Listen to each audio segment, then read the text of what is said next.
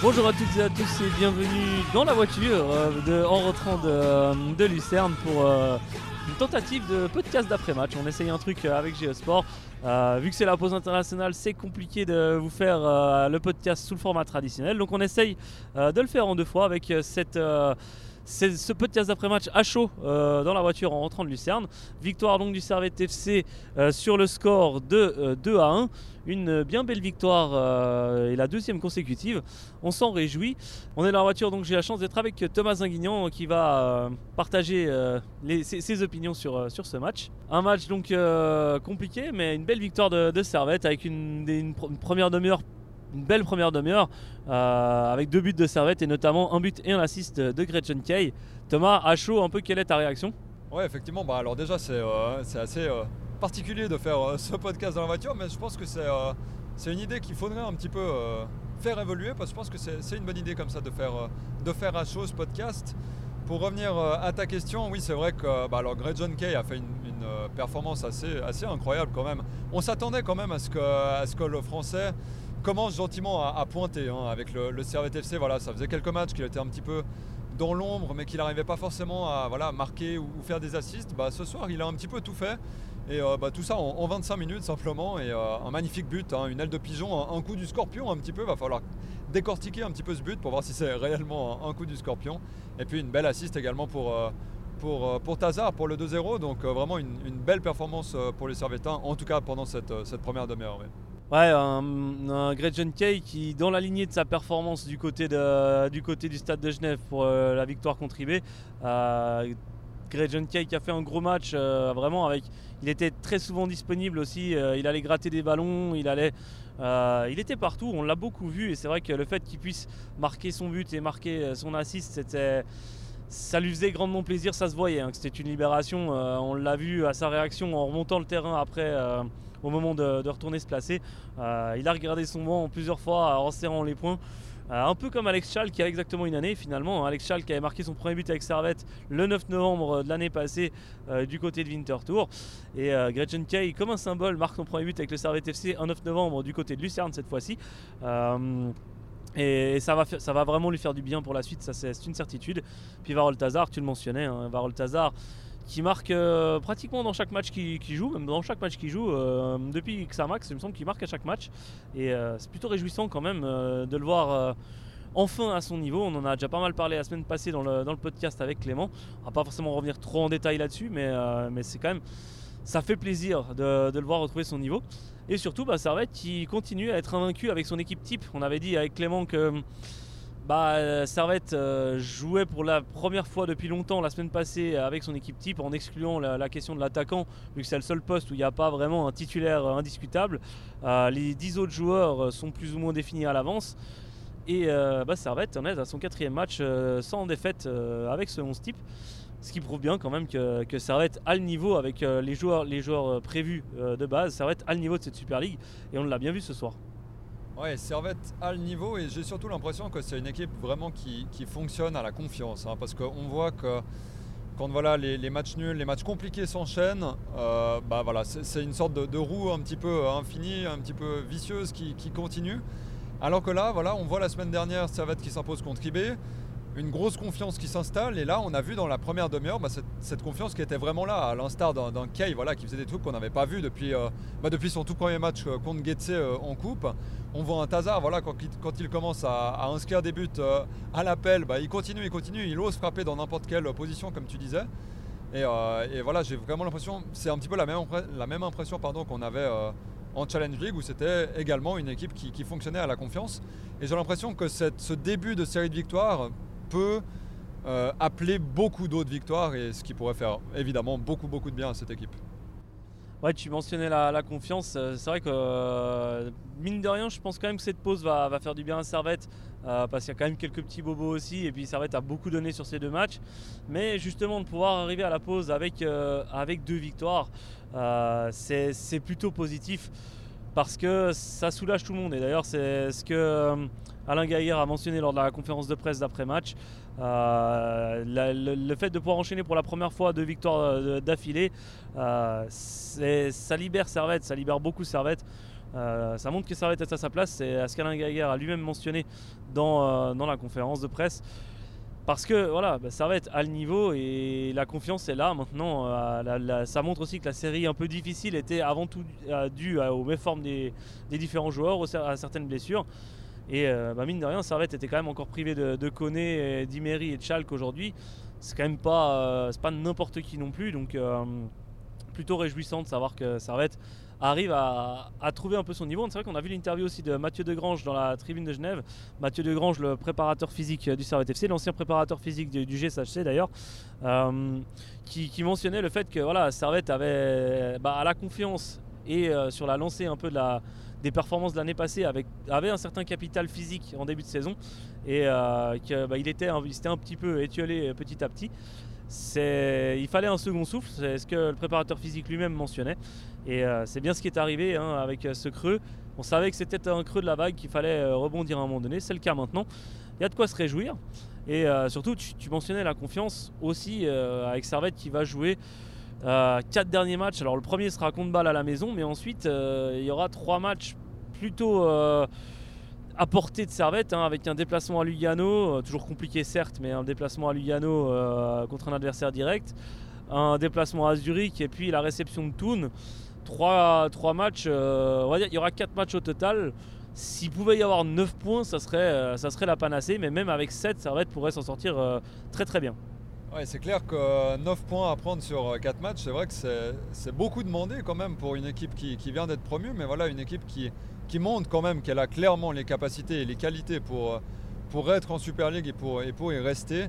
Mais c'est vrai que dans ces adversaires, comme tu l'as dit, c'est des, adversaires à la portée de Servette. Si on oublie quand même un petit peu Bâle, enfin si on met de côté Bâle, parce que Bâle c'est quand même, je pense, euh, un petit peu le niveau au-dessus. Mais euh, que ce soit Zurich, Lugano et surtout Thun, ça peut et ça doit même être des, victoires hein, finalement pour Servette, des, équipes que Servette doit, battre. Parce que alors voilà, déjà, Lugano et Thun, d'un côté, ce serait aussi se mettre un petit peu à l'abri finalement d'une euh, euh, d'une déconvenue que, ce serait, évidemment une, relégation, mais on commence gentiment à ne plus trop y croire, et heureusement, j'ai envie de dire. Mais, euh, mais je pense que l'adversaire le plus compliqué dans cette, si on, si on oublie Bâle, comme j'ai dit, l'adversaire le plus compliqué ce, sera Zurich.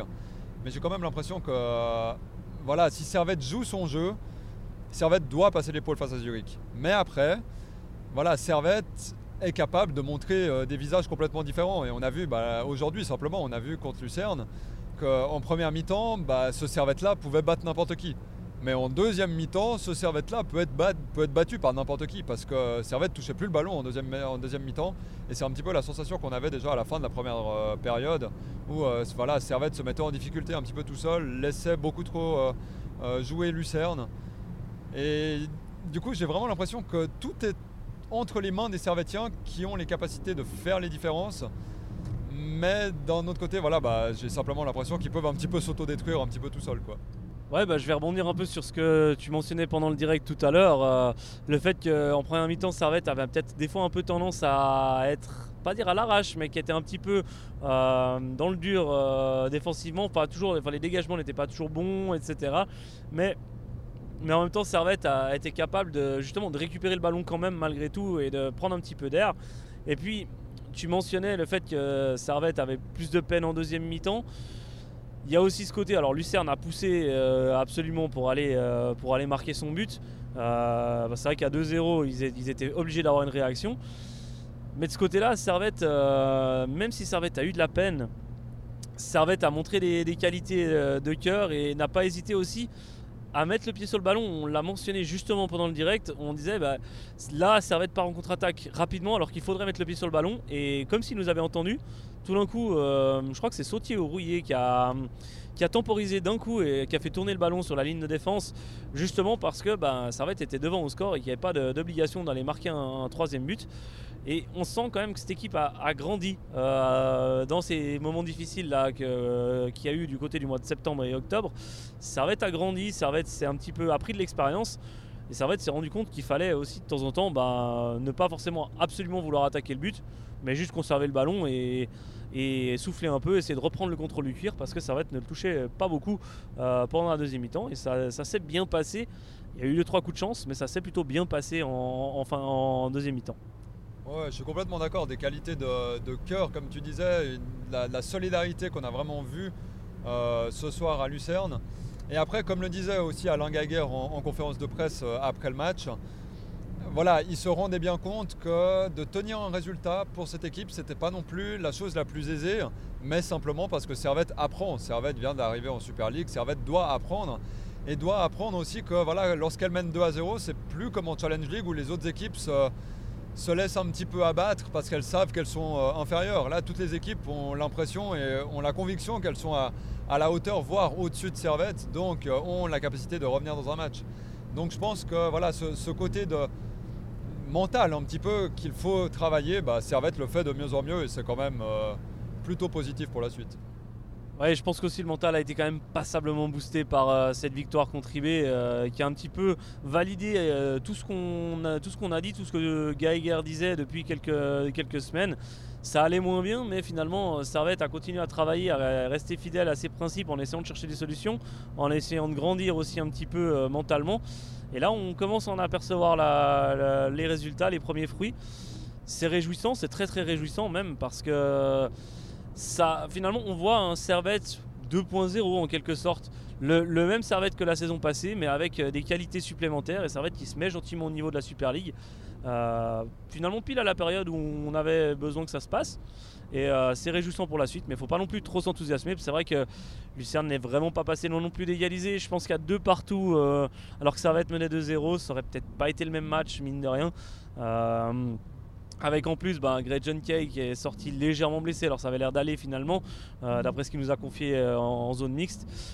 Euh, et, c'est vrai que ben, le moment où Tazar est passé en pointe et que, et que Konya est passé à gauche, c'est ce choix un peu d'introduire Cespedes et de casser la paire Ondua, Ondua Konya ça a un peu déstabilisé le bloc quand même et c'était pas forcément euh, idéal pour Servette. Y a eu quelques difficultés à se remettre vraiment dans le droit chemin à ce moment-là.